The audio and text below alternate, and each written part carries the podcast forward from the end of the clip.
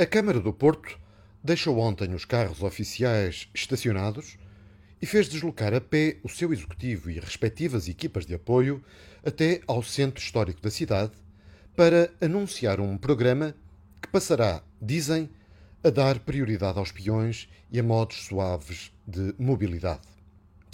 Em cerca de 30 km de arruamentos, vai-se estabelecer uma velocidade máxima de circulação automóvel de 20 km por hora. Irão ser colocadas nas ruas e pavimentos sinalética e lombas para acalmar o trânsito. Nas palavras de um vereador, a ideia é limitar o interesse dos automobilistas em entrar nestas zonas da cidade.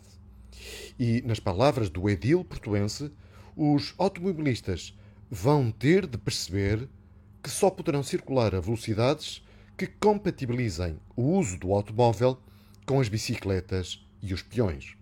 Ao que acrescenta, a Câmara irá controlar a situação com a presença da Polícia Municipal. Alguma pessoa menos familiarizada com o estilo comunicacional dos autarcas poderia sentir nestas afirmações do Presidente da Câmara alguma tendência para educador do povo mas o que é mesmo extraordinário é que Rui Moreira se mostre crente que se os automobilistas circularem a um máximo de 20 km por hora, as pessoas vão sentir-se à vontade para poderem andar no meio da rua e as bicicletas vão poder também circular. Curiosamente, desloco-me eu próprio, com frequência, ao local que estes autarcas escolheram para a passeata de ontem. E posso-vos assegurar que, na zona da Vitória, o estado dos pavimentos e condições de circulação são já tão maus que não há um único automobilista que, mesmo que quisesse, conseguisse circular a mais de 20 km por hora.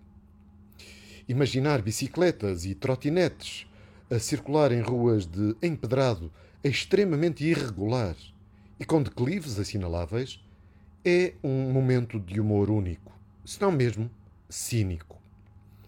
Os turistas jovens que andam por aquela zona ainda se safam e evitam torcer os pés no piso miserável das ruas e dos passeios.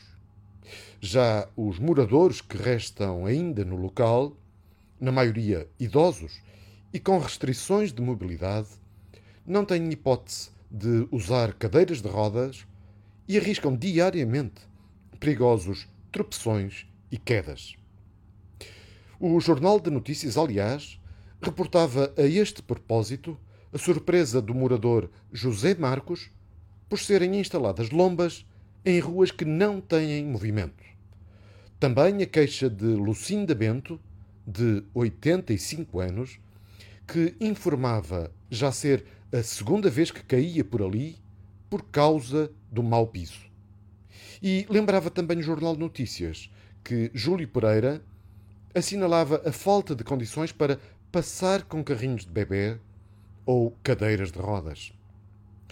Com franqueza, em vez de programas e cerimónias que servem para comunicar o grande cosmopolitismo e progressismo dos nossos autarcas, preferia mil vezes que a Câmara gastasse dinheiro a compor as ruas que estão há imensos anos sem manutenção e em estado lastimável, em vez de inventar modernices parolas inúteis, se não mesmo contraproducentes.